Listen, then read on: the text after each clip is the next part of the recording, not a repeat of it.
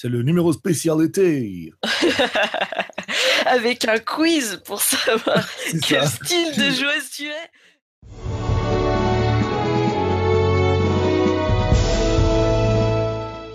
Peuple rôliste, tu écoutes les voix d'Altaride.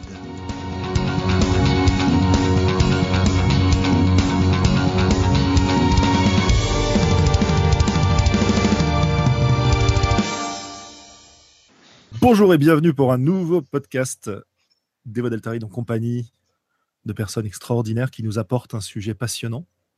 Bonjour euh, Thomas. Salut. Et bonjour Eugénie. Bonjour. C'est le podcast de l'été. Alors on n'est pas en direct du camping, mais on pourrait. Et on va vous parler. On va vous parler de quoi? Du, du style, je crois. Et notamment Première question que nous apporte Eugénie. Quelle empreinte peuvent avoir les joueuses sur la partie?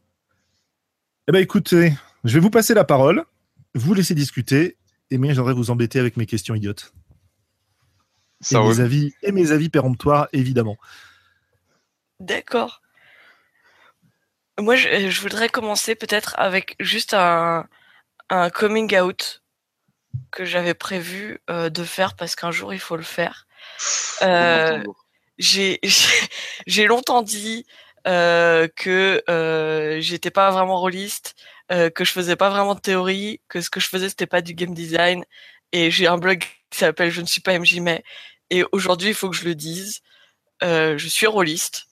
Ce que je fais dans une certaine mesure c'est de la théorie et c'est du game design. Voilà. Il m'arrive de mener. Voilà. Révélation. Oh, les sombres secrets là. Ah, mais moi je suis, cho- je suis choqué. Euh, Je, je préviens tout de suite là. Je, il faut que j'en- je vais sur Facebook en, en parler là parce que Ouais, ouais. Thomas, je ça pense que. Je pense que pour, pour ne pas laisser Eugénie seule, il faut que nous aussi nous fassions des révélations. Et moi, je, je, je- j'aime bien jouer les princesses. Dans Et des parties de je fais- rôle. Hein. J'ai fait des choses avec des canards. Oh mon dieu Évidemment, toutes ces révélations seront coupées au montage. Et- et On compte sur toi, Julien. Oui, oui Non, mais du coup, enfin pour moi c'était important parce que euh, ce sujet-là, il est, il est vraiment théorique et, et abstrait et ça révèle quand même pas mal, euh, comment dire, une approche globale.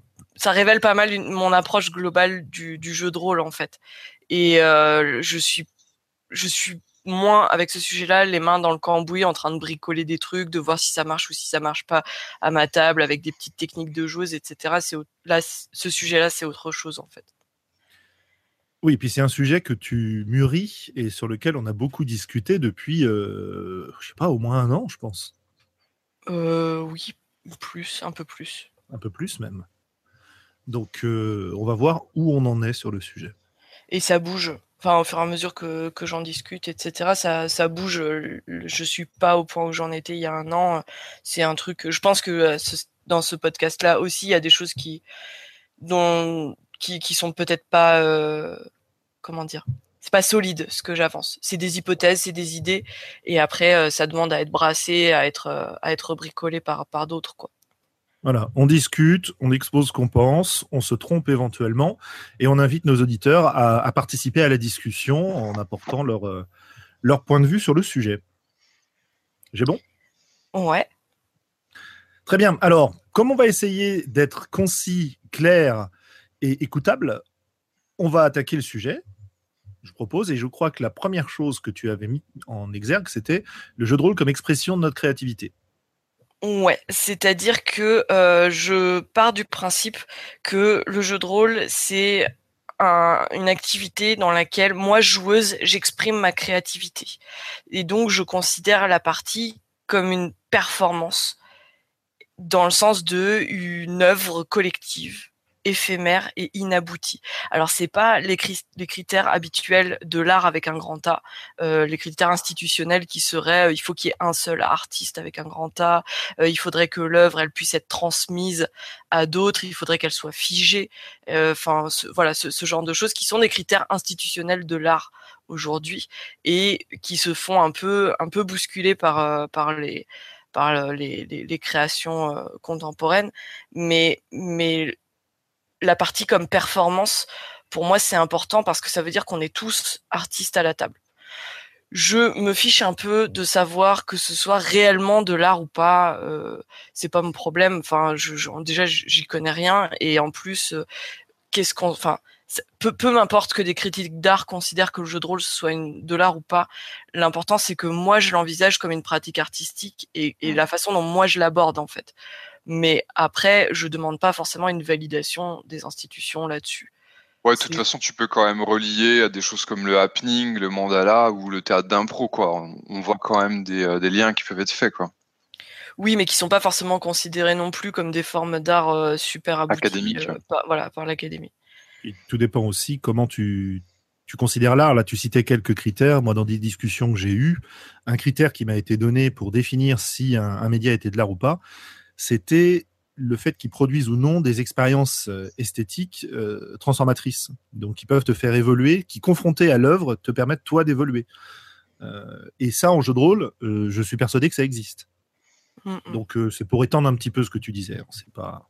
Moi, j'avais fait tout un débat sur le jeu de rôle est-il de l'art au, au colloque euh, universitaire là, sur le jeu de rôle en, en 2015, mais ça n'a pas été enregistré. Malheureusement, ouais. Il y a un article qui sortira chez Garnier euh, dans un des six mois.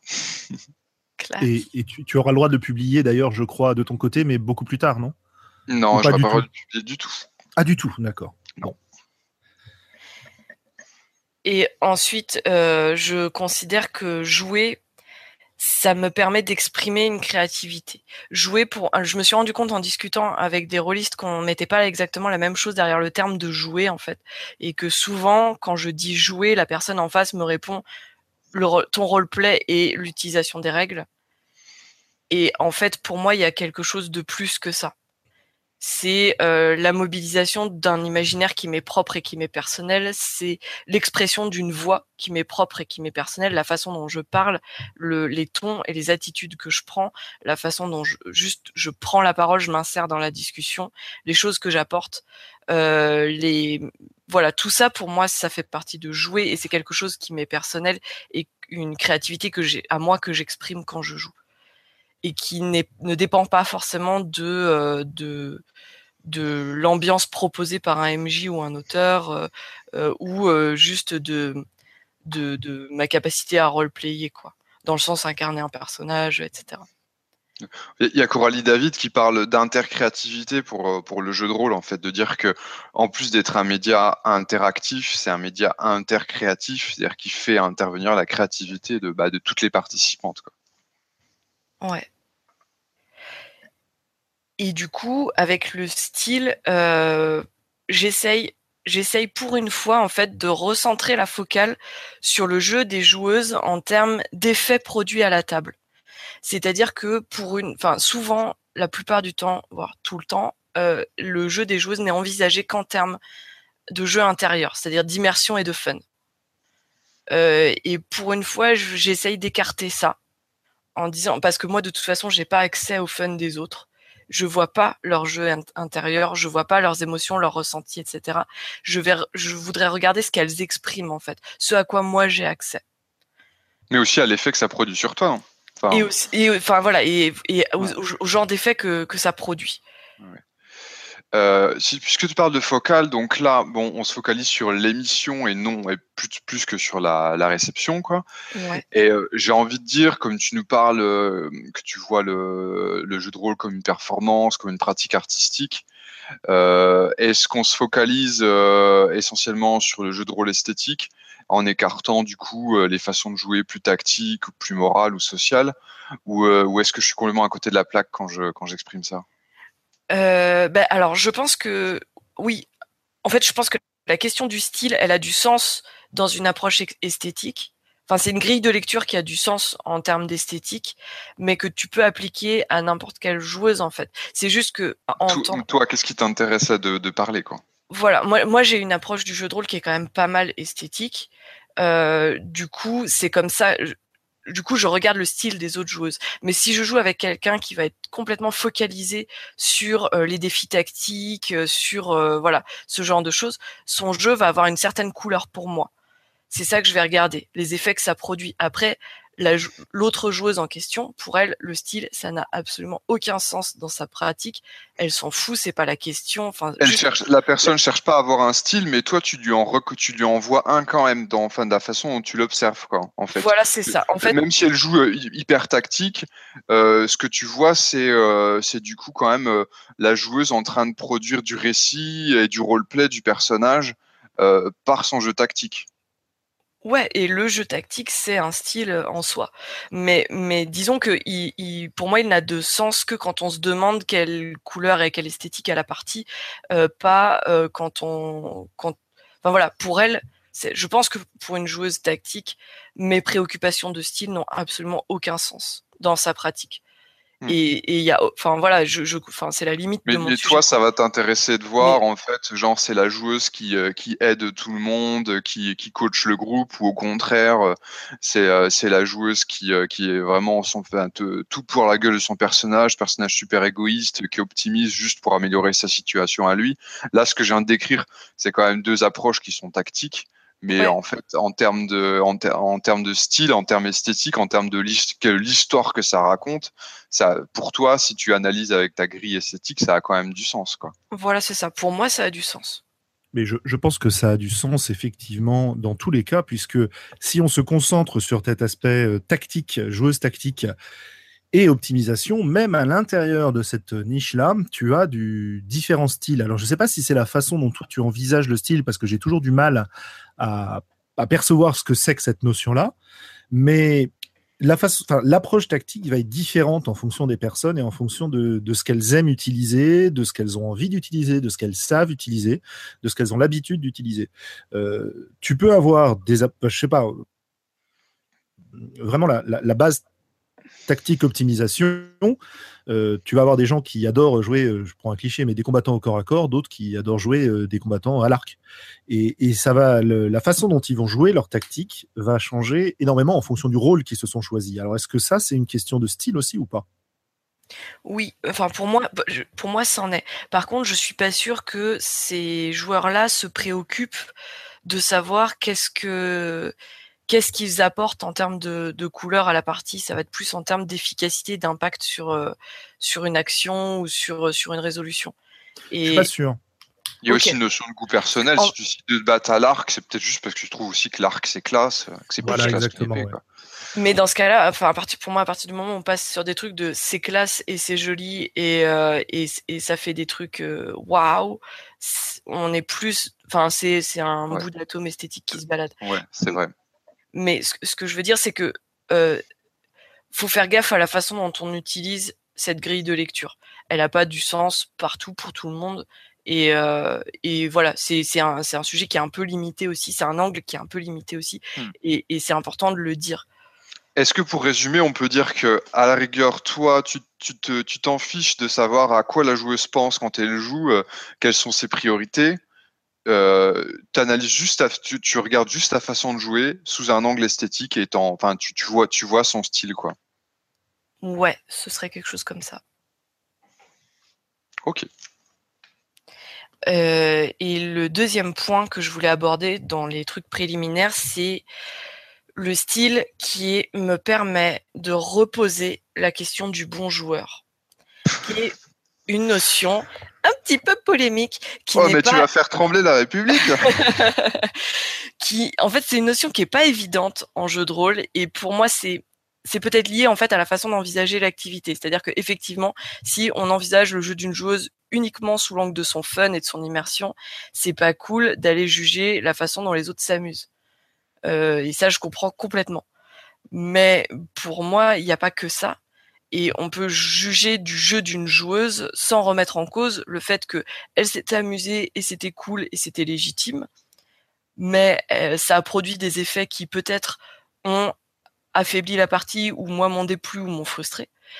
Et euh, il y a, enfin voilà, le, fait que la, question du, bon joueur ne soit jamais discutée et enfin il ne soit pas permis de discuter de la question du bon joueur parce que ce serait sous-entendre qu'il y aurait des mauvais joueurs et que personne n'a envie d'être catégorisé comme mauvais, ça empêche qu'on discute des critères de jugement.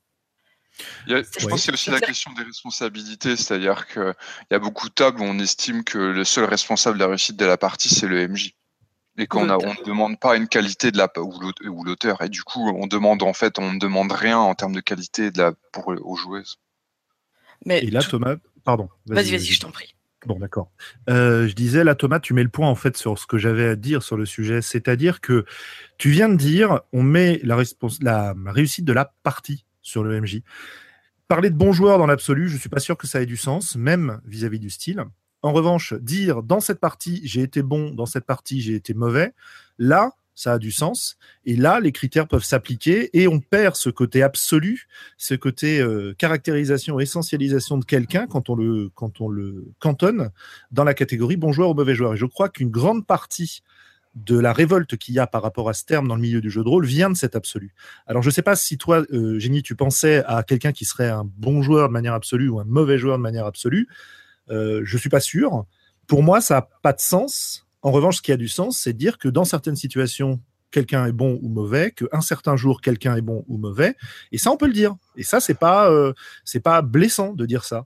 Et puis c'est bon ou mauvais par rapport à certains critères, par rapport. Oui, bien sûr, à partir du moment où tu poses des critères. Alors, je sais pas. Moi, c'est le, c'est la question d'absolu, voilà. Voilà, et je, suis complètement d'accord avec ça. Le, enfin, il faut que de toute façon, il faut qu'en jeu de rôle, on apprenne à sortir des absolus, à parler hors absolu, parce que ça nous a quand même pas mal pourri la vie. Mais et c'était mon deuxième point, c'était l'argument contre, euh, enfin, pour pour ne pas, pour évacuer la question du bon joueur, c'est on peut pas être bon tous les soirs à toutes les tables et à tous les jeux. Et ma réponse est et alors? Euh, en improvisation, les bons joueurs euh, souvent ont raté plus d'impro qu'ils en ont réussi. Euh, un joueur peut être flamboyant sur une catégorie, peut être médiocre sur une autre et c'est pas grave. On peut, enfin moi dans mon équipe euh, d'improvisation, on s'est souvent pris la tête sur euh, des joueurs en disant ah machin, oh, je trouve trop que c'est un bon joueur. Quoi, tu rigoles, il rentre tout le temps, mais ouais, mais justement il est flamboyant. Ouais, mais on le voit, il est pas capable de jouer au service. Ouais, mais quand même il a il a pu sauver des impros. Tu rigoles, il ramène toujours la couverture à lui, etc. Et du coup on discute de nos critères. Et quand on parle de nos critères, en réalité on parle de nous on parle de notre idéal de, de bons joueurs à nous. Et pour moi, ça devrait être des discussions permises en jeu de rôle, et je trouve qu'on se les permet pas souvent. En fait, euh, on se permet pas souvent de qualifier le jeu d'une personne sur une partie et, de pouvoir se prendre la tête dessus en disant tel défaut pour moi c'est rédhibitoire et toutes les qualités, toutes ces qualités, ne, en tout cas celles dont il a fait preuve ce soir, ne changeront pas le fait que ce défaut-là ne, ne, passe pas pour moi. Et au contraire, telle qualité pour moi, le, mec peut avoir tous les défauts du monde, il peut avoir fait les, pires trucs pendant cette partie, mais telle qualité pour moi, elle les rattrape tous. Et, euh, et voilà, ce, ce, ces discussions-là, j'aimerais pouvoir les avoir en, en, jeu de rôle. Et pour ça, je pense que la question du style, c'est euh, décalé en fait. Le, on parle du jeu des joueuses ou des joueurs sur des parties. On ne parle pas de qui ils sont. On ne parle pas de leur façon de s'amuser. On ne parle pas de, eux en, dans l'absolu. Ces questions, elles existent en jeu de rôle, mais de manière un peu détournée. Combien, combien de joueuses j'ai entendu dire Ah non, mais euh, ça, je ne sais pas jouer. Ou ça, je ne suis pas capable de le faire. Et quand on exprime quelque chose comme ça, c'est bien qu'on se considère comme mauvais pour ce type de rôle, ce type de partie et ce genre de choses. Ça ne veut pas dire qu'on va se considérer comme mauvais joueur. Et, la plupart du temps, ça vient de. du coup, tu peux aussi te poser des défis, te dire ah bah, ah bah là, ça, ça, je sais pas faire, mais du coup, je vais essayer de. Je vais, m'expliquer la prochaine fois. Ou au contraire, te dire non, bah, je sais que je suis trop nul dans ce domaine ou trop. Euh, et du coup, je vais faire exprès de, de rester dans ma zone de confort pour euh, améliorer l'expérience de tous. Quoi. Donc ça nous apporte de réfléchir dans cette direction-là.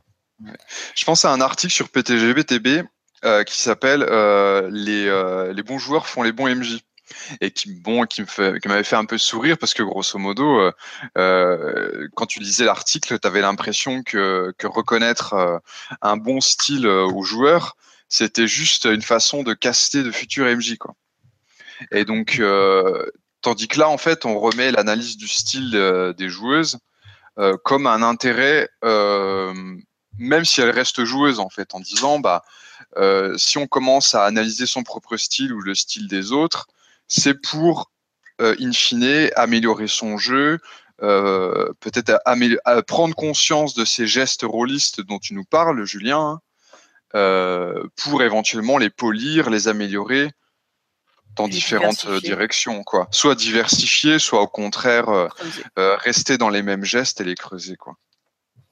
Et je voulais préciser un truc important, on parle de style, euh, ça n'a rien à voir avec la sophistication. Euh, quand on parle de style, on imagine des phrases très longues, des mots compliqués, euh, un parler du 17e. voilà, pour moi, c'est pas ça. et je trouve, enfin, je trouve que c'est important de ranger ces complexes dans quand on aborde la question du style. Tout est style qu'on utilise un langage euh, parlé, qu'on utilise des phrases courtes, euh, qu'on soit efficace et qu'on parle juste en termes de carac, etc. C'est du style, c'est un style, et c'est un style qui est valable. La, la, la question pour moi, elle n'est pas de savoir, déjà, elle n'est pas de savoir s'il y a un bon ou un mauvais style dans l'absolu, parce que je pense pas que ce soit possible de, de statuer sur ce genre de truc, mais de poser la question en fait, un effet dans mon jeu de joueuse, et est-ce que cet effet et, quand, euh, quand, enfin voilà, plutôt qu'est-ce qui produit un effet dans le jeu d'une autre joueuse que moi, et est-ce que cet effet-là me touche moi? C'est dans cette mesure-là, je vais pouvoir juger en fait. En plus, si j'ai bien compris euh, dans, dans, tes articles sur le style là, sur ton blog, le style c'est pas non c'est pas uniquement euh, les dialogues du personnage, ni même son ni même le roleplay dans sa globalité, mais ça va être aussi la façon dont tu dont, dont la joueuse manipule les mécaniques, euh, la façon, euh, euh, la, comment, sans doute tout son, jeu méta, et puis même entre guillemets le, jeu social avec les autres, quoi. Oui, tout à fait. Quand est-ce qu'elle décide de se taire? Quand est-ce qu'elle décide de parler aussi? Tout simplement. Ouais. ouais. Bah, tous les micro choix qu'on fait dans une dans une partie et, notre façon de faire les choses en fait. Et, et, du coup, enfin voilà, je oui, j'ai envie d'évaluer le jeu des autres. Et je reconnais pourtant que euh, je les évalue sur une totale subjectivité. Il y a des joueurs que j'estime bons, il y en a, mais la plupart du temps, c'est je, je vais dire, euh, je, que euh, sur tel effectivement ça va être sur telle partie ou sur tel ensemble de parties où le jeu me plaît sur tel leur jeu à, eux les constantes dans leur jeu me plaisent sur certains aspects mais me déplaisent sur d'autres. Enfin je suis je je il y a toujours des limites euh, aux, aux, bons joueurs. De même de la même façon que des joueurs qui soient totalement mauvais euh, je crois pas en avoir côtoyé euh, ok un. J'en ai vu un mais euh, mais voilà enfin à rigueur il est mauvais pour toi quoi. C'est ça.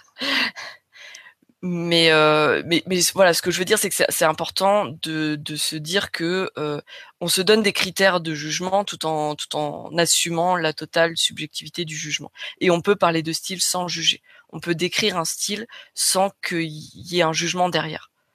Sur ma question de l'évaluation c'est peut-être je suis peut-être euh, flou, mais euh, justement, comment tu, euh, enfin, comment tu, à quoi elle te sert cette évaluation en fait concrètement? Est-ce que tu saurais nous dire ou est-ce que c'est vraiment du domaine du feeling Il n'y a pas de, c'est difficile de mettre des mots dessus?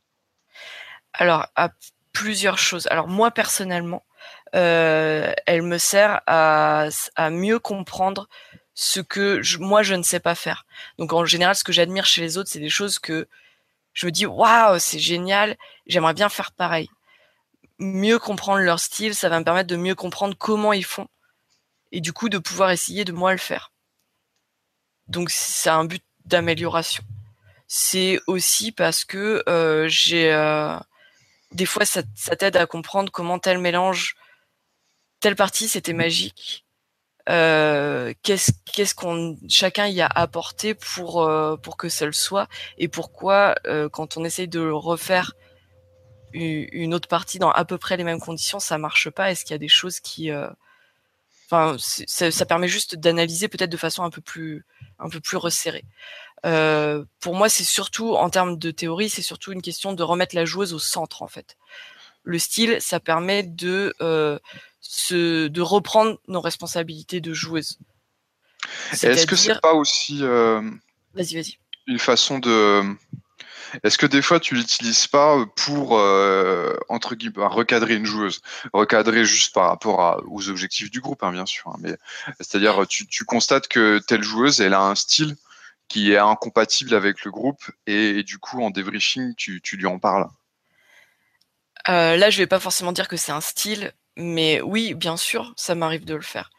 Euh, si euh, si je considère que je peux le faire, quelqu'un qui est clairement venu là pour s'amuser euh, sans se prendre la tête et, et juste passer un bon moment, je vais pas derrière lui dire oui écoute je trouve que tu aurais pu mieux faire, etc. Par contre si on est sur une partie où on s'est dit on fait un truc expérimental, on est tous là pour tester des limites, se dépasser, etc.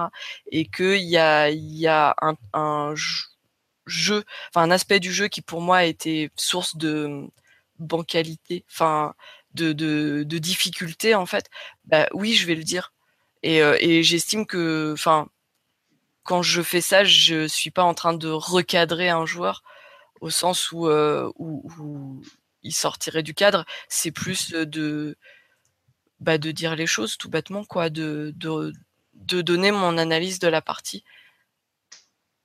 Et est-ce qu'inversement aussi, parfois, il n'y a pas des moments où euh, euh, plutôt que d'essayer de transformer le style euh, de la joueuse, tu, tu essayes pas juste de composer avec, c'est-à-dire de, de finalement adapter ton, ta, propre façon de jouer pour que ça matche avec, avec le style de cette joueuse Là, alors je, je saurais, j'ai pas forcément l'exemple que j'ai en tête, c'est pas forcément une question de style, c'est plus une question de fun. Si je vois que la joueuse c'est sa façon de s'amuser, mais là, on n'est pas dans des questions de style. Si c'est sa façon de s'amuser, eh ben oui, je vais je vais composer avec parce que euh, je suis pas là non plus pour que euh, pour que les choses se fassent au dépend du fun des, des uns et des autres quoi. Mmh, mmh, mmh. Mais on on est peut-être dans autre chose. Bah, j'ai presque l'impression, euh, tu me corriges hein, si je me trompe, mais que en gros on aurait deux façons de jouer, la façon de jouer qui soit pour le fun et puis une autre un peu plus expérimentale et peut-être que dans la première, la, question du style euh, se pose moins, ou, euh, en tout cas euh, différemment, dans le sens où il n'y a pas, y, a une sorte de contrat tacite qui est, on, ne remet pas en cause la façon de jouer des autres. Oui, parce que c'est pas important. Enfin, la, la question aussi, c'est voilà, est-ce que ce qui est important, c'est c'est juste de s'amuser avec. J'espère qu'on entend les italiques quand je parle, mais ou les guillemets, parce que il y a plein de façons de s'amuser. Mais si un jeu euh, spontané, quoi, on va dire. Oui, et puis on est là pour passer un bon moment et, euh, et profiter du, du, du plaisir qu'on a juste à jouer ensemble, ou est-ce que on a envie de produire une performance? Et dans ce cas-là, pour moi, mon amusement passe par la qualité de cette performance. Mmh mon plaisir passe par la qualité de cette performance. Il y a un troisième aspect qui n'est pas dans la performance réellement et qui n'est pas non plus dans le fun uniquement, c'est la, notion d'apprentissage et la notion de progression. Parce que la notion de progression dans ce que tu fais, tu ne la juges pas forcément à l'aune de la performance, tu peux la juger à l'aune de, ton fun, justement. Et comment dire Si tu, euh, tu, disais tout à l'heure que du point de vue du style, tu, cherches à, comprendre comment font. Euh, certains joueurs, certaines joueuses, pour réussir à produire des effets que toi, tu sais pas produire. Euh, cet aspect-là, tu peux l'envisager, comme tu le disais, vis-à-vis du style émis et vis-à-vis de la performance qu'est la partie, c'est-à-dire cette, cette création commune. Hein. Je ne veux pas parler de performance euh, euh, comme une performance sportive, là, plus une performance artistique. mais tu as aussi l'idée de, de, progresser, d'apprendre à faire de nouvelles choses, sans vraiment te soucier de ce que ça produit derrière, tu vois. Et je pense que ça, c'est un, un, axe qui est très important parce que euh, cette idée de, de progression, euh, elle peut être au centre de l'intérêt de, de quelqu'un pour une activité. Euh, moi, je connais des gens qui prennent une activité, euh, qui peut être une activité de type jeu, hein, euh, genre, euh, je sais pas, un jeu un peu compétitif, échec, bridge, etc., et qui vont s'intéresser à cette activité tant qu'ils ont l'impression d'apprendre quelque chose. Et finalement, le fait qu'ils gagnent des compètes, euh, bon, ça leur plaît, mais c'est pas pas le plus important. Euh, quand ils cessent d'apprendre, le jeu les intéresse plus. Et je me demande si cet aspect-là en jeu de rôle, on l'a pas aussi d'une certaine manière, et c'est un peu une, une voie entre ce que tu décrivais. Alors peut-être que je suis à côté, mais en tout cas, ça me paraît euh, quelque chose d'intéressant. pour moi, c'est clairement une approche de performance. Mais là, on est, on est plus dans. Bah, quelque part, c'est le, le dépassement de soi. Tu, tu, commences avec des limites parce que tu connais pas, parce que tu sais pas faire, etc. Et petit à petit, tu les repousses. Enfin, tant, tant que tu as l'impression de, oui, effectivement, de progresser, tu, enfin, ça fait partie du fun. Et pour moi, l'intérêt de la performance, il est là aussi. Ok, je suis pas, je suis pas convaincu que ce soit. Enfin, après, ça dépend ce que tu appelles performance et je suis pas sûr d'en avoir une vision qui soit très claire dans, dans mon cas. Donc c'est pour ça que je pense que je vois une distinction. D'accord, ok. J'aimerais bien euh, porter euh, un, exemple euh, et puis ça va me permettre de, sur cette sur cette notion-là, puis ça va me permettre d'introduire la notion de répertoire qu'on a, je pense, tous les trois un peu discuté en off plusieurs fois, quoi. moi, je connais alors l'ami d'un ami, en fait, euh, qui jouait que, euh, il jouait toujours euh, John, le nain chevaucheur de sanglier. Donc tu pouvais lui servir n'importe quel jeu, il se créait toujours un nain chevaucheur de sanglier. Et si son, perso mourait, le, nouveau perso qui se recréait, c'était à nouveau un nain chevaucheur de sanglier qui s'appelait John. Et donc en fait, on a, euh, enfin là c'est vraiment un cas extrême, mais du coup c'est euh, souvent les cas extrêmes c'est assez éclairant quoi. Euh, quelqu'un en fait qui, avait un, répertoire et on peut du coup et de facto un, style très très limité quoi. et du coup on peut se demander pourquoi en fait ce qui est ce qui est intéressant ce qu'on va dire c'est t'as pas l'impression que cette personne-là, elle joue pour apprendre quoi que ce soit ou pour progresser dans quoi que ce soit. Elle fait toujours la même chose. Euh, euh, et en même temps, euh, on peut se et, en même temps, peut-être qu'il y a quand même la, recherche d'une maîtrise et d'un contrôle. Hein. le fait de jouer toujours le même personnage, c'est un peu aussi une façon de dire euh, bah, je reprends le contrôle. Tu peux tuer mon personnage, sauf qu'en fait, tu le tueras jamais. Euh, tu peux, tu peux, euh, tu peux casser la campagne. De toute façon, le prochain jeu, je referai le même personnage. Et donc, il y a une façon de reprendre le contrôle. Et puis, euh, et c'est peut-être ça aussi, là où on en revient avec la notion de style. Quelque part, il y a une notion de d'inventer ses propres règles, qui viennent se superposer en fait euh, aux règles de la table, aux règles du jeu. Lui, un peu la règle qu'il a inventée, c'était dire, bah en fait, dans mon jeu de rôle, on joue toujours le même personnage.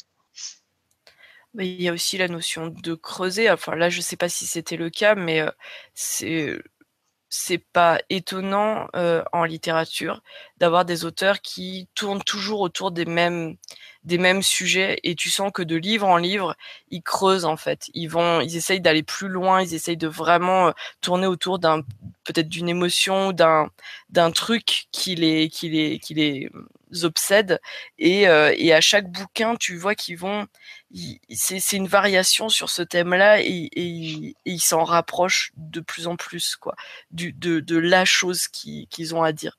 Et, euh, et alors qu'il y en a d'autres qui vont changer de totalement de style d'univers etc qui vont essayer des choses beaucoup plus variées. Mais les, les deux sont valables quoi. On peut mmh. euh, on, peut aussi avoir envie de, de, creuser un, un, type de personnage, d'aller toujours vers les, vers les mêmes choses, tant qu'on a tant qu'on l'a pas atteint en fait, tant qu'on n'a pas atteint le, truc qu'on voulait. Et puis, euh, pour prendre un exemple sur, euh, euh, j'étais assez fascinée par par des personnages, on va dire mauvais, par des par une idée de violence, par une idée de, de de malveillance, de choses malsaines.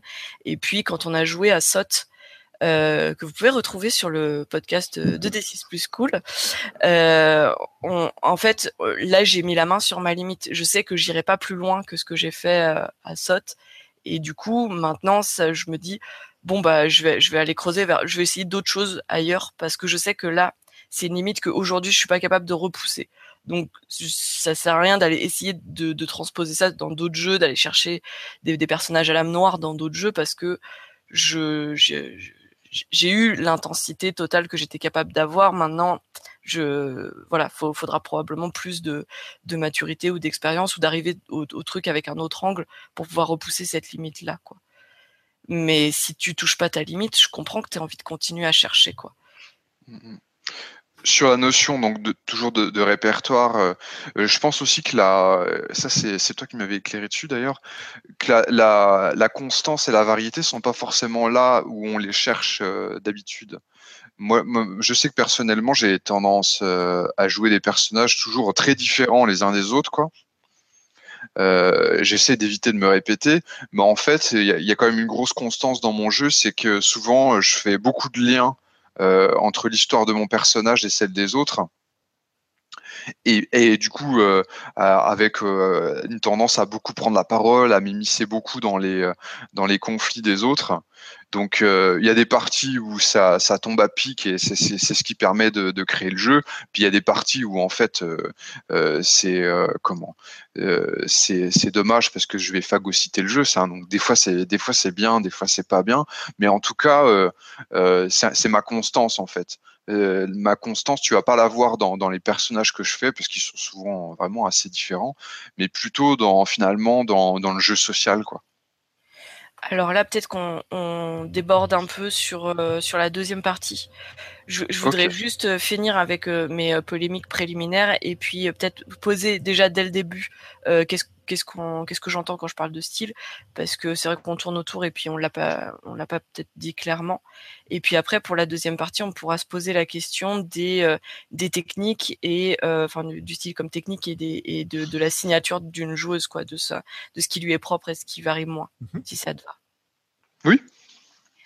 Euh, Juste pour terminer avec euh, mon histoire de remettre la joueuse au centre, c'est que euh, moi je suis arrivée au jeu de rôle en plein euh, système d'Ozmater et dont je trouve on a pas mal, enfin qui a, produit des excès, on va dire, et notamment des excès du côté des joueuses qui sont de ne pas envisager de jeu en dehors de l'utilisation des mécaniques.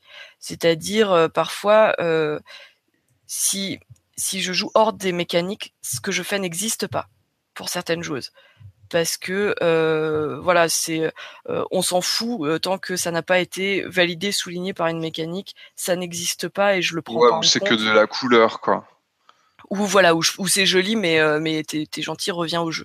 Il y a ça, il y a le un autre excès qui pour moi serait jouer uniquement pour le plaisir de voir tourner une belle mécanique, pour un, plaisir d'esthète, de d'alimenter une, mécanique comme ça, pour le plaisir de la voir tourner.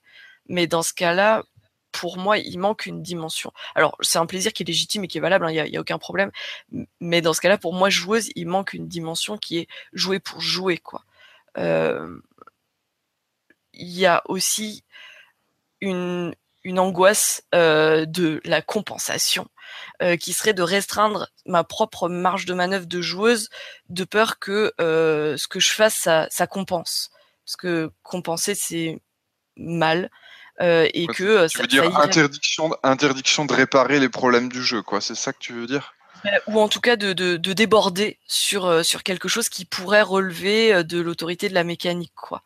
et il y a, y a, une espèce de j'ai l'impression, alors c'est peut-être des impressions, mais j'ai l'impression par quand je croise certaines joueuses qu'elles s'astreignent, elles se mettent comme contrainte d'avoir un jeu entre guillemets neutre ou transparent pour ne pas surtout pas interférer avec les volontés de l'auteur.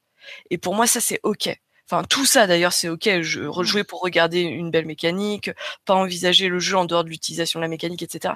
Tout ça c'est ok si c'est une préférence de joueuse si euh, tu as, essayé plusieurs façons et puis enfin c'est comme ça que tu as envie de jouer, c'est comme ça que tu aimes jouer parce que pour toi la mécanique c'est la beauté du jeu de rôle. Est-ce que je peux donner un exemple pour illustrer ça je, termine. Euh, pour moi tout ça c'est OK.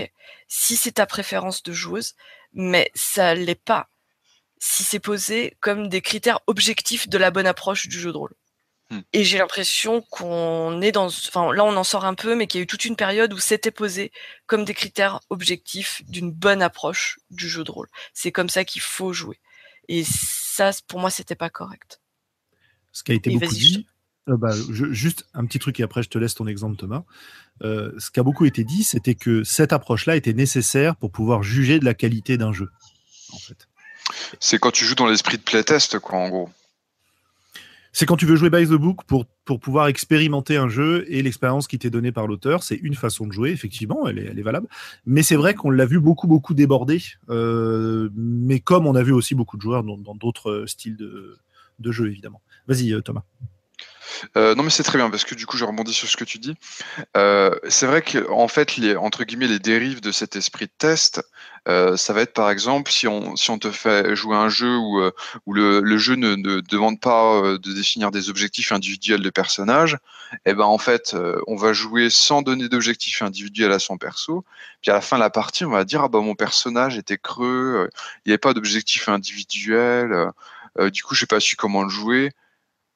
Et euh, des fois, tu as envie de dire à la personne, bah, bah écoute, si tu as besoin de ça pour jouer, euh, bah, juste fais-le quoi. Euh, c'est pas parce que le jeu t'en propose pas que, que tu peux que c'est que t'es interdit de le faire quoi. Ou autre exemple mais c'est un peu la même chose. Supposons un jeu qui ne propose pas de lien entre les personnages et qu'à la fin de la partie on vient de te dire ah ouais nos personnages étaient sans lien les uns entre les autres du coup je me suis ennuyé.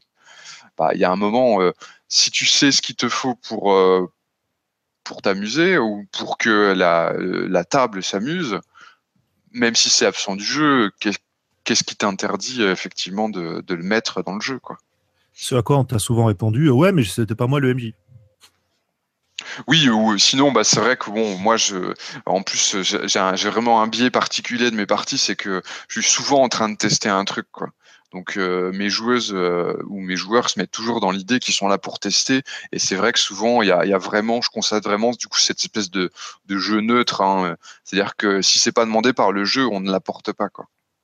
Et du coup pour moi, euh, se poser la question du style et se dire j'apporte des choses à une partie et je les assume euh, c'est une façon de reprendre ma responsabilité de joueuse. Et c'est, mais ça va en double sens, c'est-à-dire que d'un autre côté, avant de juger un jeu euh, mauvais ou euh, dysfonctionnel ou quoi, je me pose la question de si c'était en adéquation avec mon style de joueuse à moi, ma pente naturelle. Je vais pas reprocher à un jeu de contrarier ma façon de jouer habituelle et, le, enfin voilà, je, vais citer par exemple sur les frontières de, Manuel Bédoué, qui est un jeu qui t'en met un peu comme beaucoup de jeux, mais c'est vrai que j'avais pas l'habitude, qui t'en met un peu plein la gueule. Moi, j'ai une pente naturelle qui est le ravin.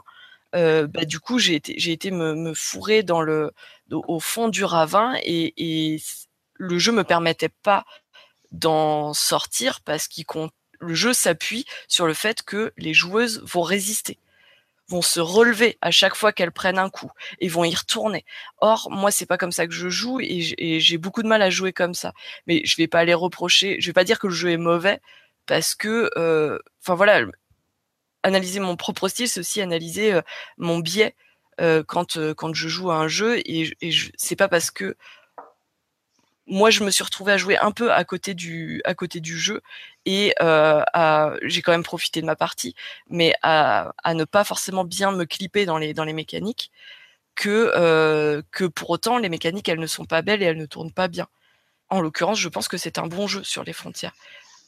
C'est juste que voilà, tu mon jeu à moi de joueuse ne s'imbriquait pas forcément bien euh, dans le dans ce type de jeu quoi dans les considérations. du coup, c'est, enfin voilà. Pardon. Vas-y. Vas-y. C'est, juste prendre acte des fois d'une inadéquation et de se dire plutôt que de dire ça fonctionne, tu comprends, ça fonctionne pas, de dire c'est pas pour moi en fait et c'est pas grave. Enfin voilà. Ouais, j'allais dire que le, postulat de test et le postulat de, jugement du game design qu'on a très souvent rencontré ces dernières années, c'est de dire un jeu doit fonctionner quelle que soit la table, quels que soient les joueurs, etc. Ce qui, veut, ce qui, implique le postulat d'une sorte de joueur euh, ou de joueuse neutre euh, que tu dénonçais. Ouais, c'est ça, une espèce de joueuse zéro euh, qui, qui, ne réagit qu'en fonction de ce que le jeu lui propose et lui oppose, qui n'a pas de d'impulsion interne, si tu veux et, qui se fait complètement guider par le jeu. Donc effectivement, c'est un point de vue, si tu veux, c'est un point de vue euh, un peu euh, aride et, extrême. Euh, et je trouvais bien que tu dises tout à l'heure que c'était tout à fait intéressant et tout à fait valable comme façon de jouer. Mais effectivement, je pense qu'on a beaucoup à gagner à réfléchir des jeux en prenant en compte le joueur, la joueuse, et la façon dont il va réagir naturellement et ce qu'il va apporter. Et, surtout, et c'est à là que je veux en venir, en lui laissant l'espace nécessaire pour qu'il apporte ses propres euh, éléments au jeu. Et donc, surtout, en prenant en compte ses spécificités. Ouais. Le public rôliste, le joueur de jeu de rôle ou la joueuse de jeu de rôle n'est pas homogène. Et pas seulement en termes de fun aussi, en termes de fonctionnement, en termes de, de, de façon de jouer. On est bien d'accord. Euh, juste, je voulais juste ré- réhabiliter un tout petit peu la joueuse zéro, euh, dans le sens où il y a, sans doute deux, types de joueuses zéro. Il y a, celle qui est qui, vraiment attend les injonctions du jeu et ne fait que suivre ça. Et je pense qu'il y a celle euh, qui est un peu proposée par Brie Sheldon dans son article Playtester Tips, hein, des conseils pour les playtesters, qui est d'aller chercher les mécaniques de jeu en fait. C'est-à-dire, ah bah il y a tel élément, il y a, y a euh, genre il y a, y, a, y a 10 éléments sur ma feuille de personnage. Moi, je me donne comme objectif dans la partie de- d'utiliser ces 10 éléments quoi. Même si le jeu va peut-être pas euh, de lui-même me demander de tout utiliser, moi je vais tu vois, je vais je vais aller tester, je vais aller chercher en fait les mécaniques, je vais pas attendre qu'elles viennent me chercher. Euh, par exemple, pour donner un exemple, mettons, t'as- on te fait tester un jeu propulsé par l'apocalypse, tu vas te dire, bah tiens, moi, je vais, je- pendant la partie, je vais tester tous les moves, quitte à contraindre ton RP pour pouvoir le faire, quoi. Et ça, c'est euh, ça quelque part, ça peut être un, un style, euh, et ça peut, euh, euh, même si tu es dans l'idée de, euh, ça reste un jeu neutre, mais c'est quand même dans l'idée, euh, sans doute, de- d'améliorer l'expérience de jeu de tout le monde, quoi. Je suis En pas disant- d'accord. Ouais, vas-y, bah. Je suis pas d'accord sur le fait que ce soit un jeu neutre en fait. Je suis Ouais. d'accord sur l'existence, etc. Mais C'est- pour moi, c'est pas du tout C'est neutre. plus Ça si neutre que ça, ouais, d'accord. Mais même même la joueuse qui ne qui enfin je suis pas enfin je j'ai pas assez joué avec des gens différents pour le dire mais la joueuse qui qui se laisserait complètement guider par le jeu et qui n'existerait euh, que face à des impulsions données par des mécaniques etc. Je suis même pas sûre qu'elle existe en fait. La Oui, sûr, neutralité, la vraie hein. neutralité, je pense pas que ça existe à part dans l'œil d'un game designer qui se pose des questions sur comment faire son jeu. Mais du coup, c'est, euh, on, on sort peut-être du, du sujet. Euh, ouais. À ce sujet, j'ai juste un, un... qui est pas un exemple de jeu de rôle du tout, mais qui manifeste bien la façon dont on peut concevoir les choses de mon euh, point de vue. Euh, Il y a une, une science de la couleur qui s'appelle la colorimétrie. Et quand tu étudies la couleur du point de vue scientifique de ce point de vue-là, tu as besoin de trois éléments. Tu as besoin absolument de faire un modèle pour la lumière qui va éclairer l'objet que tu étudies. Tu as besoin de faire un modèle pour la couleur elle-même euh, de l'objet. Et tu as besoin d'un troisième élément qui est l'œil de la personne qui regarde et qui est modélisé aussi. Ce qui veut dire que tu as vraiment besoin de ces trois étapes-là pour pouvoir dire, du point de vue scientifique, cet objet a telle couleur. Euh, avec des paramètres scientifiques, je veux dire. hein. Et, en jeu de rôle, j'ai souvent la sensation qu'on est dans euh, uniquement la première partie, c'est-à-dire euh, qu'est-ce que le jeu va fournir. Éventuellement, on commence à s'intéresser à ce qui se passe à la table, mais la partie réception spécificité de chaque, joueuse, on reste au neutre. Bah, voilà, c'est juste pour illustrer et dire qu'il y a des modèles qui existent en sciences pour euh, travailler là-dessus. Et euh, je suis sûr que dans les sciences humaines que je ne connais pas, il y a des modèles qui sont absolument euh, similaires. Bah, c'est dommage qu'en jeu de rôle, on ne soit pas un petit peu plus dans ce domaine-là. La seule tentative finalement qui va dans cette direction-là, c'est la façon dont on a transformé un peu la, la, GNS, c'est-à-dire dire, euh, enfin le- les différentes typologies de joueuses en fait. Est-ce que euh, pour euh, ramener, enfin pour retranscrire ta métaphore en jeu de rôle, euh, puisque tu, en fait, dans ta, dans en, gros, tu euh, tu regrettes qu'on n'étudie pas assez l'œil de la personne qui regarde l'objet. Est-ce que on pourrait dire que un des un, un des éléments de style d'une joueuse, ça pourrait être sa façon dont elle voit les mécaniques et dont elle voit les injonctions du jeu et comment elle les traduit? Ça pourrait, oui, tout à fait.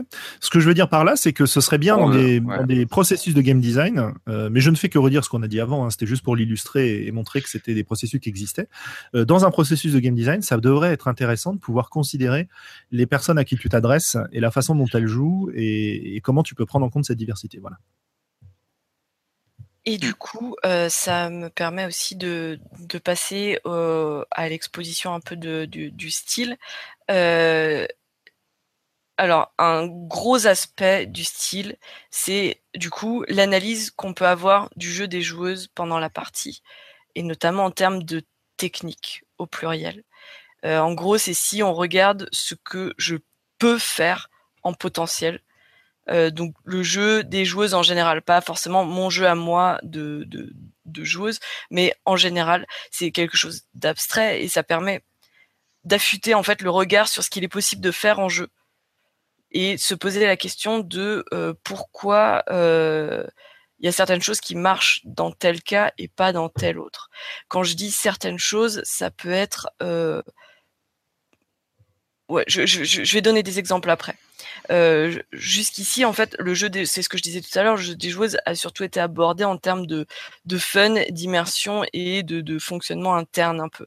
Donc ça a été la GNS, euh, ça a été euh, la, les, les, typologies de, de joueuses qu'a fait euh, Olivier Caïra, je crois.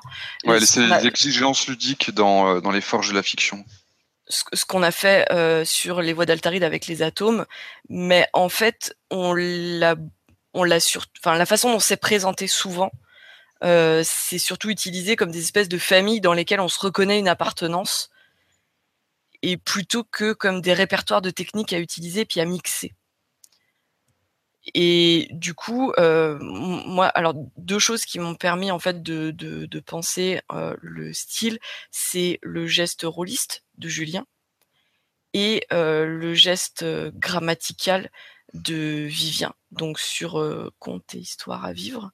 Ouais, en fait, il parle des échanges, c'est-à-dire que c'est euh, Vivien, il étudie vraiment la plus petite, ouais, la, plus petite dimension possible du jeu, quoi, grosso modo.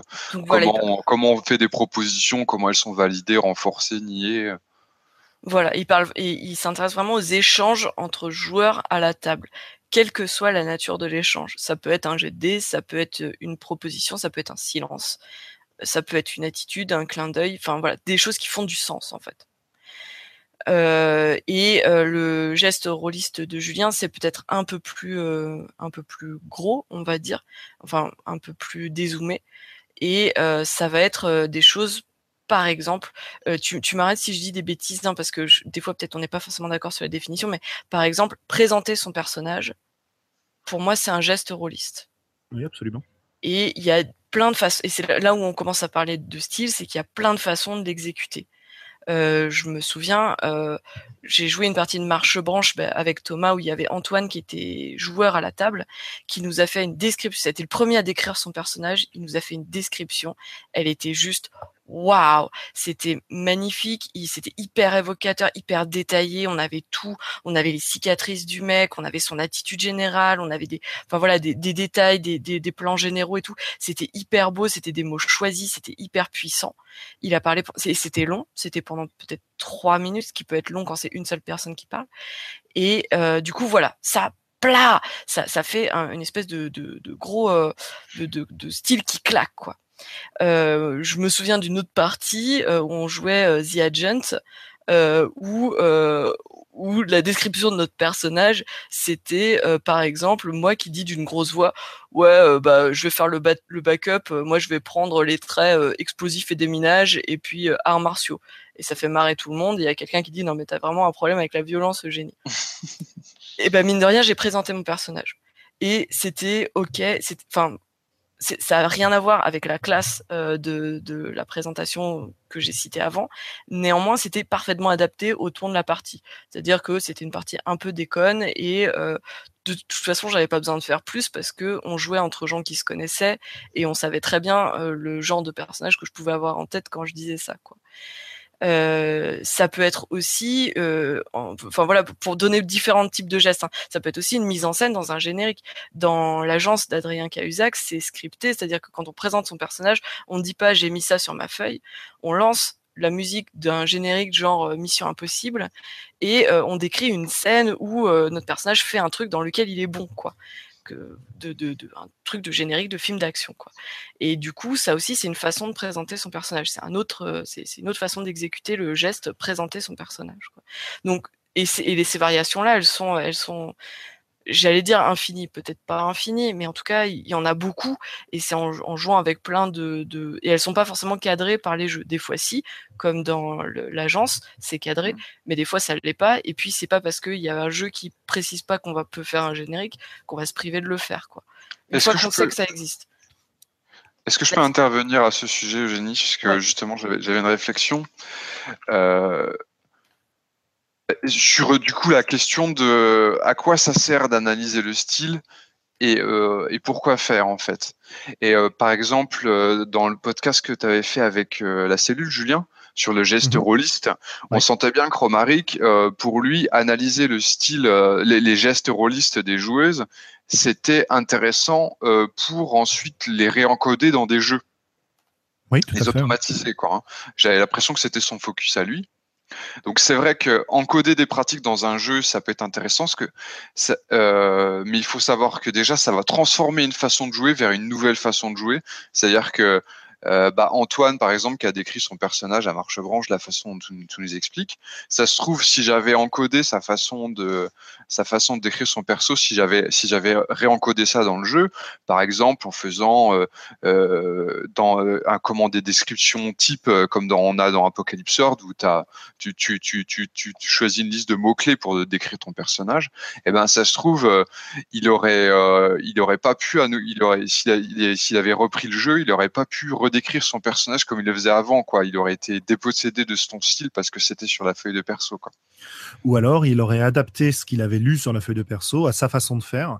Et voilà. c'est ça que. Mais euh, ça, ça, ça, ça, retransforme en fait. C'est-à-dire que tout ce qui est automatisation, après, quand tu redonnes à la même joueuse, bah, finalement, ça va transformer, quoi. Donc, on n'obtient jamais le, exactement le même effet. Et, et, aussi, ce que je voulais dire, c'est que à l'inverse, euh, je pense qu'il faut euh, l'analyse du style, il faut voir aussi pour d'autres choses que juste encoder ça dans des jeux. Quoi. Euh, ça me paraît intéressant de développer des pratiques qui sont transversales, indépendantes du, type de jeu. Quoi. Bien entendu, oui. Je suis complètement d'accord. Et là, et là, enfin, et, c'est pareil, ça se transforme aussi. C'est-à-dire que moi, ce que je vais imiter d'un autre joueur parce que je trouve que la façon dont, enfin voilà, la façon dont il décrit son personnage, c'est hyper classe et je vais essayer de faire pareil. Ben, au début, je vais peut-être essayer de faire vraiment pareil, et puis petit à petit, je vais faire le truc à ma main et euh, je vais avoir ma façon à moi d'exécuter le geste. Et si quelqu'un veut imiter la façon dont moi je, enfin voilà, si je le transmets à, quelqu'un d'autre, ça va force, ça va, chacun fait les choses à sa main, quoi. De même, comme tu l'as dit, Eugénie, je pense avec tes trois exemples, euh, par exemple, pour le truc de présenter un personnage, euh, même pour une joueuse donnée, cette joueuse-là, elle va pas avoir euh, le geste. En fait, c'est une notion d'adaptation. Tu l'expliques avec la métaphore du, du, cuisinier qui doit connaître son four, hein, Julien. Oui. Dans le sens où, euh, selon la table, selon le moment, tu vas pas décrire ton personnage de la même façon. Et les trois exemples que tu nous as donnés, ça aurait pu peut-être être la même joueuse, quoi où euh, elle arrive sur un jeu très très freeform. Du coup, euh, sa, description, ça va vraiment être dans, dans la narration. Elle arrive sur un jeu un peu délire, mais à la compétence, elle va utiliser les compétences comme marqueur de, de son personnage, mais c'est parce que ça correspond bien, comme tu le disais dans ton exemple, ça correspondait à l'esprit du moment. Quoi. On était là pour jouer un peu délire, quoi. Et de même qu'il y a des moments où c'est intéressant, dans le cas, ben, ton exemple de l'agence avec le générique, que c'est intéressant de d'utiliser exactement euh, la technique qui est proposée par le jeu, plutôt que d'amener sa propre technique. En fait, il faut bien comprendre un truc, c'est que euh, un geste, une pratique, ça se construit. Et on va peut-être commencer par avoir l'habitude de décrire sur un générique parce qu'on a commencé à jouer avec l'agence. Et donc, on va avoir un geste qui va être, je sais pas, euh, décrire son personnage comme demandé dans l'agence. Puis après, tu vas rencontrer d'autres pratiques et tu vas les imiter. Et une fois que tu les as imités, tu vas acquérir une nouvelle partie. Et ensuite, tu vas fusionner en général ce que tu as appris pour l'englober dans un domaine plus grand et te l'approprier, c'est-à-dire le faire à ta main, comme disait Eugénie. Et à mon avis, c'est là qu'il y a des choses intéressantes, dans l'idée que, vis-à-vis du style, je veux dire, dans l'idée qu'il y a ce que tu as appris à faire, ce que tu as maîtrisé, ce que tu t'es approprié, ça c'est une chose. Et il y a ce que tu vas vouloir faire, ce que tu vas aimer faire, et euh, quel choix tu vas faire. Parce qu'il y a rarement une seule solution pour donner un effet intéressant dans une partie. Euh, peut-être que présenter son perso comme dans un générique, euh, ça peut être appliqué à d'autres parties aussi, tu vois. Et, là, ça va être intéressant au niveau transversalité, ce, qu'on évoquait précédemment. Mais voilà, moi, je veux vraiment revenir sur ce côté-là on peut en général subdiviser un geste en, en geste de spécialité et euh, remonter à un niveau euh, très très élémentaire, euh, peut-être même jusqu'à ce que décrit Vivien, où on va pouvoir utiliser ces séquences de émission, validation, etc., etc., pour décrire la façon dont on réalise un, geste. Et Vraiment, c'est, je ne sais pas où situer le style. Est-ce que je le situe dans l'appropriation d'un, geste par, une joueuse, c'est-à-dire euh, je transforme ce que j'ai observé pour que ça rentre dans mon cadre, ou est-ce que je suis capable d'absorber beaucoup de choses, de le transformer dans mon cadre, mais j'aime pas le faire, donc ça rentre pas dans mon style? Voilà, c'est, je ne sais pas exactement où placer la, le curseur. Alors là, on ne parle pas du style d'une personne pour, là, pour moi, dans, dans l'approche dont on est en train de parler là du style, c'est un, c'est tout ce qu'il est possible de faire. D'accord. Si euh, typiquement, enfin, quand j'ai présenté les différents gestes, je pensais pas forcément toujours à la même joueuse, mais là, c'est vraiment une grille de lecture en fait, l'analyse du, du jeu des joueuses en général qu'on peut avoir pendant la partie si on regarde la façon dont les joueuses présentent leurs personnages et, et que par exemple on allait euh, à toutes les tables euh, de, de, toutes les, enfin ou à beaucoup beaucoup beaucoup de tables pendant un an et à chaque fois on note comment les joueuses décrivent leurs personnages. À la fin on pourrait avoir des éléments stylistiques en fait, euh, de trucs qui reviennent, de trucs qui, euh, de, de, de, façon de faire, etc. Et après, enfin voilà, pour l'instant c'est juste qu'est-ce qu'est-ce que je peux faire en potentiel? Euh, qu'est-ce qui qu'est-ce qui marque la partie? Parce que euh, si présenter son personnage, ça peut être fait de plein de façons différentes, à chaque fois, c'est ça produit pas le même effet. Mmh euh, ben voilà, typiquement la, super belle description, ça produit pas le même effet que juste annoncer les traits en mode un peu blague ou euh, faire une scène de générique. C'est un effet différent. Du coup, tu, tu, si tu maîtrises un peu, enfin, si t'as un peu de recul sur le style, tu choisis ce que tu fais, tu choisis la façon dont tu vas faire les choses euh, pour que ça colle avec, euh, avec l'effet que tu veux produire sur cette partie-là. Mais c'est un peu de la même façon, euh, je sais pas si quand vous avez quand vous avez appris les figures de style à l'école, moi je sais que quand j'ai appris, j'ai commencé par déjà apprendre plein de noms pompeux et puis des définitions sur qu'est-ce que ça voulait dire. Et ensuite, il a fallu les reconnaître dans des textes d'auteurs donc dire, bah là, il y a cinq métaphores, trois comparaisons, un zeugma, et etc. Et puis après, il a fallu écrire des textes. Je suis sûr que tu as fait un pari avec quelqu'un pour placer Zeugma dans cette Non, parce que si elle l'avait pas placée, je l'aurais placée, parce que c'est la seule que je connais et que j'apprécie. Mais c'est celle-là qu'on retient aussi parce qu'elle a un nom rigolo. Euh, et, parallélisme, il y a des parallélismes. Euh, non, mais en fait, enfin voilà, tu reconnais dans des textes d'auteurs, et puis après, euh, donc ça, tu t'affûtes un peu ton regard, et puis après, on te demande de, décrire euh, des textes où on s'en fout un peu de tes qualités littéraires, on veut juste que tu places un maximum de figures différentes en peu de lignes. Donc tu vas, tu fais un truc, c'est un peu, euh, voilà, choucroute, profiterole et et cassoulet. Et, et du coup, c'est après, c'est si vraiment ça t'intéresse, tu, tu peux utiliser ce savoir-là, cette analyse-là et cette façon que tu as de, de pouvoir les réutiliser. Tu peux choisir après quel effet tu veux produire, comment tu les doses, euh, comment tu utilises tel champ lexical avec tel type de métaphore si tu veux sortir un peu des clichés. Enfin voilà, tu, tu, tu es capable de, de t'essayer des trucs et tu, les fais à ta main pour avoir des effets que tu veux faire. Mais d'abord, d'abord, il faut savoir que ça existe, il faut savoir les reconnaître quand tu les croises, et rien que ça, déjà, euh, bah, ça a été un apprentissage. Et puis, euh, et puis après, il faut essayer de les utiliser à bon escient. Et pour moi, en jeu de rôle, on peut reconnaître ces figures-là. Alors, ça, s'appelle. Du coup, il faudrait trouver peut-être des noms, mais euh, mais voilà, le présenter son personnage, il y a plein de façons de le faire, et reconnaître euh, déjà qu'est-ce qui marche, qu'est-ce qui marche pas. Donc quel, donc quel, euh, quand, quand les gens le font et les gens que j'admire font et que ça marche trop bien, je, je veux pouvoir le reconnaître et je veux pouvoir essayer moi de, de, de le reproduire et d'obtenir aussi des effets qui sont classes. Quoi. Et alors ouais, je sais pas si vous voulez réagir. Je, je, voulais donner juste un exemple parce qu'on on a parlé plusieurs fois des échanges de Vivien et dire qu'on pouvait, ça peut être intéressant d'analyser le style à ce niveau. Euh, je voudrais donner un exemple parce que donc Vivien, c'est surtout euh, proposition, validation. Euh, ou, ou, au contraire affirmation des, des, propositions. Renforcement aussi. Renforcement. Euh, bah, par exemple, un, euh, le style d'une joueuse, ça pourrait être de quand euh, une autre joueuse euh, annonce un truc et qui en fait qui est incohérent avec ce qui a été dit avant ou qui te surprend complètement, tu as deux façons de, réagir. Soit tu dis ah non mais attends on n'avait pas dit ça comme ça, euh, ou alors ah je voyais pas ça comme ça. Attends je réfléchis. Puis après tu amènes ta proposition. Ou alors de faire poker face en fait, c'est-à-dire que tu tu la, la, joueuse t'annonce un truc soit très très nouveau, très surprenant ou très incohérent ou qui ne matche pas du tout avec ce que tu avais prévu, mais tu fais euh, tu signales pas du tout ton malaise et tu t'enchaînes là-dessus en fait en, tricotant une cohérence en respectant ce qu'elle vient de dire, euh, grosso modo, dans l'air de dire c'est la dernière chose qui vient d'être dite qui est vraie, et puis on, construit là-dessus sans, euh, euh, verbaliser avant son désaccord. Un peu, un peu comme on fait dans le théâtre d'impro d'ailleurs, puisque dans le théâtre d'impro, on n'a pas tellement le droit de, on n'a pas le droit au méta entre, entre guillemets, donc on peut, c'est une façon, de, ce serait un style quoi, notamment jouer sans méta quoi, pour dans le cadre des, des échanges. Ouais, là où par exemple c'est hyper important, euh, enfin moi ça m'a beaucoup apporté, c'est euh, euh, bah, typiquement le, alors le renforcement, on l'a évoqué plusieurs fois. C'est par exemple je, joue un personnage, on va dire qui à qui il manque un bras. Et donc je l'ai décrit au début, et puis au bout d'une heure de jeu, en fait, tout le monde a oublié qu'il me manquait un bras, et je suis en train de manier une lance à deux mains, ça fait tilter personne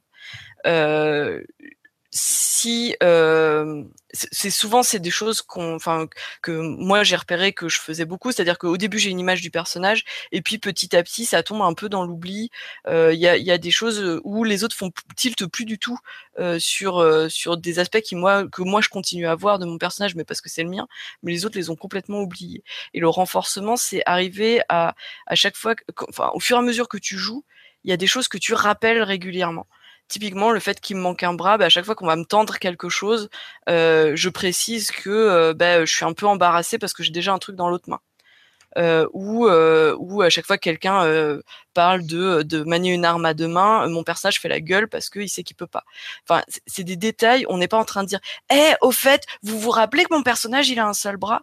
Donc on le fait pas comme ça, mais on fait passer, on fait passer quand même l'information, on rappelle l'information et on, on joue en fonction de cette information. Et ça, c'est quelque chose que, qui pour moi c'était important d'être théorisé parce que euh, j'admire ça chez des joueurs qui arrivent à faire ça, à rappeler systématiquement à quel point, enfin, rendre plus vivant et plus présent leur personnage, parce qu'ils rappellent toujours leur euh, euh, leur qualité ou leur caractère ou ou des, des, informations au fur et à mesure du jeu et de façon euh, souple, enfin, je veux dire délicate. de façon organique, sans que ça, sans que ça vire au gimmick. Euh. Voilà. Et moi, je savais pas le faire. Enfin, je savais pas le faire. J'avais pas pensé que je pouvais le faire. Je comprenais pas. Enfin, voilà. Des fois, analyser le style, ça permet de comprendre. Ah, mais pourquoi eux quand ils jouent ça marche et pourquoi moi quand ils jouent ça fait un peu bof bof. Voilà. Par exemple. C'est un peu le des éléments de style euh, comme outil pour obtenir les effets que tu as envie d'obtenir, quoi. Voilà, c'est ça. Et du coup, euh, juste pour, euh, pour terminer sur qu'est-ce qu'il est possible de faire en, jeu de rôle et, en quoi c'est un style, euh, ça permet aussi de prendre conscience de l'ampleur des curseurs, de ce que, ma marge de manœuvre pourrait être. Il y a plein de choses que je pense pas quand je joue.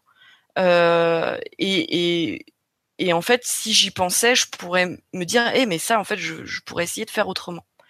Euh, alors, il y a les questions de narration, de construction d'histoire. Est-ce que euh, je vais proposer des ellipses ou pas, euh, ce genre de choses. Il y a l'utilisation des règles. Déjà, est-ce que je vais les utiliser ou pas? Dans quel contexte je vais les utiliser ou pas? Parce que c'est pas toujours aussi précis que ce qu'on voudrait bien le croire. ça peut être aussi sur les échanges à la table, ce que disait Julien. Quand est-ce que je vais, quand est-ce que je vais parler, quand est-ce que je vais me taire? Il y a des fois, il y a des commentaires qui me brûlent les lèvres, mais je vois Enfin, je pense que c'est mieux que je dise pas. Euh, il y a des fois, euh, au contraire, je pense que c'est bien que je laisse s'exprimer, on va dire la spectatrice qui est en moi et que j'applaudisse, je rigole, je dise ah c'est génial, ah j'adore j'adore cette scène, etc. Euh, ça c'est ça colore un style de joueuse. C'est des c'est des choses. Enfin voilà, entre un joueur qui va jouer uniquement quand c'est son personnage qui parle ou quand il décrit les actions de son personnage et qu'il le reste du temps et le nez sur sa feuille à colorier sans regarder les autres en attendant juste que ce soit son tour, pas la même couleur et ça apporte pas la même impact sur la partie qu'un joueur qui va euh, euh, être à fond euh, dans les scènes des autres, qui va être suspendu à leurs lèvres, qui va applaudir, qui va réagir, qui va frissonner quand quand ça craint, qui va écraser une larme quand c'est émouvant, etc. Et, qui montre tout ça tout ça aux autres quoi. Et du coup il y a des voilà il y a des styles qui sont différents à tout un tas de niveaux. Et quoi qu'on fasse, à la table, il y a toujours plusieurs façons de faire les choses. Et, et on a le choix, en fait. On a toujours le choix. Mais avoir le choix, ça implique une certaine réflexivité sur ta façon de jouer et donc un recul euh, qui peut être atteint par cette analyse de style. Parce qu'on peut aussi jouer, et c'est probablement un style en soi d'ailleurs, hein, mais là on, rentre plus dans le style d'une personne que le style en général. Euh, on peut jouer d'instinct aussi beaucoup. Hein. Et dans ce cas-là, tu pas de, est-ce que tu as vraiment un choix quand tu joues d'instinct? Euh, je, ne sais pas, mais. Euh, ben oui. Alors pour moi, c'est un peu euh, la question. Ça, revient un peu à la question du véganisme en fait.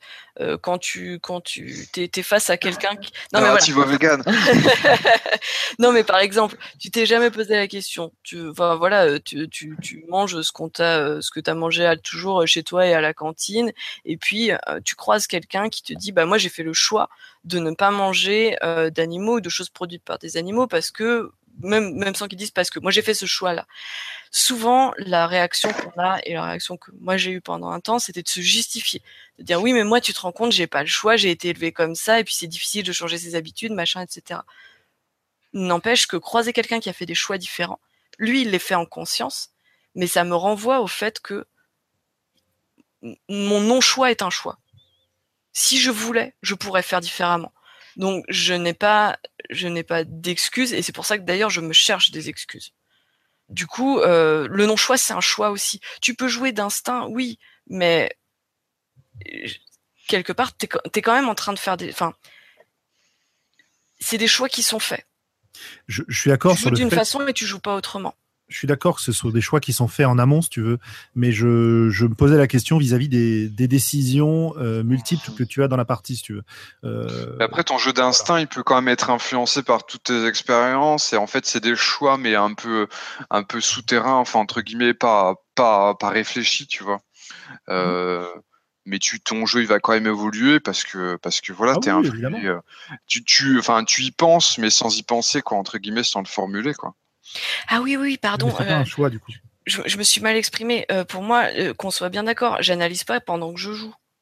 Quand je joue, je joue. Mais c'est. Ah, d'accord. C'est entre les parties que tu analyses et que tu dis ah bah tiens là j'ai fait ça ou là, là lui il a fait ça etc ou quand ou quand quel enfin quand tout le boulot d'analyse que je fais je le fais pas pendant que je joue c'est important de le préciser. Ouais. Ouais, oui, oui, t'as raison. Parce que, ouais, parce que t'as des joueuses qui, pendant, pendant, le jeu, en fait, elles ont, euh, euh notamment, je, je, pense au podcast sur le jeu tactique, là, Pierre nous a expliqué ce que, comment il, comment il jouait, et t'as as vraiment l'impression que pendant une partie, il réfléchit à, euh, il réfléchit à son RP, à, à, son, à son, à son jeu, euh, justement, en fonction de ce qu'il voit à la table, de ce qu'il, de ce qui, de ce qu'il entrevoit comme objectif de la table.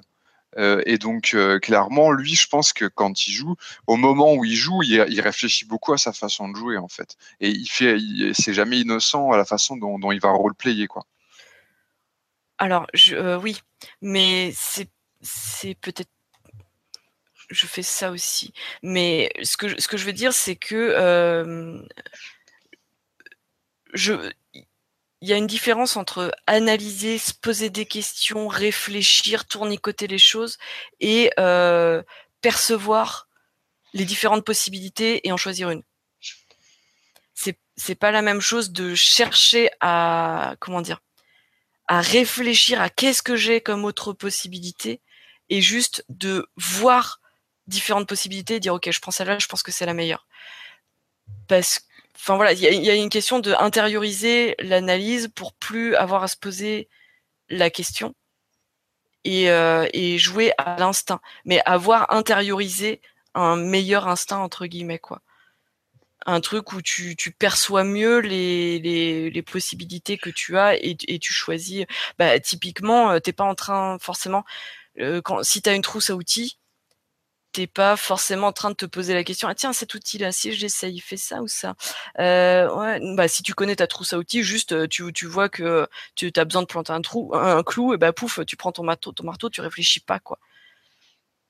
Mmh, du coup c'est travailler aussi pour intérioriser ces, ces trucs là et plus avoir à réfléchir Mhm. Ouais, donc c'est pour ça que ton analyse de style, elle se fait sur la durée, sur un, répertoire de parties, et que ça va en fait dans l'interpartie où tu, tu, vas, euh, tu, vas, tu vas développer ta, ta, ta boîte à outils, quoi.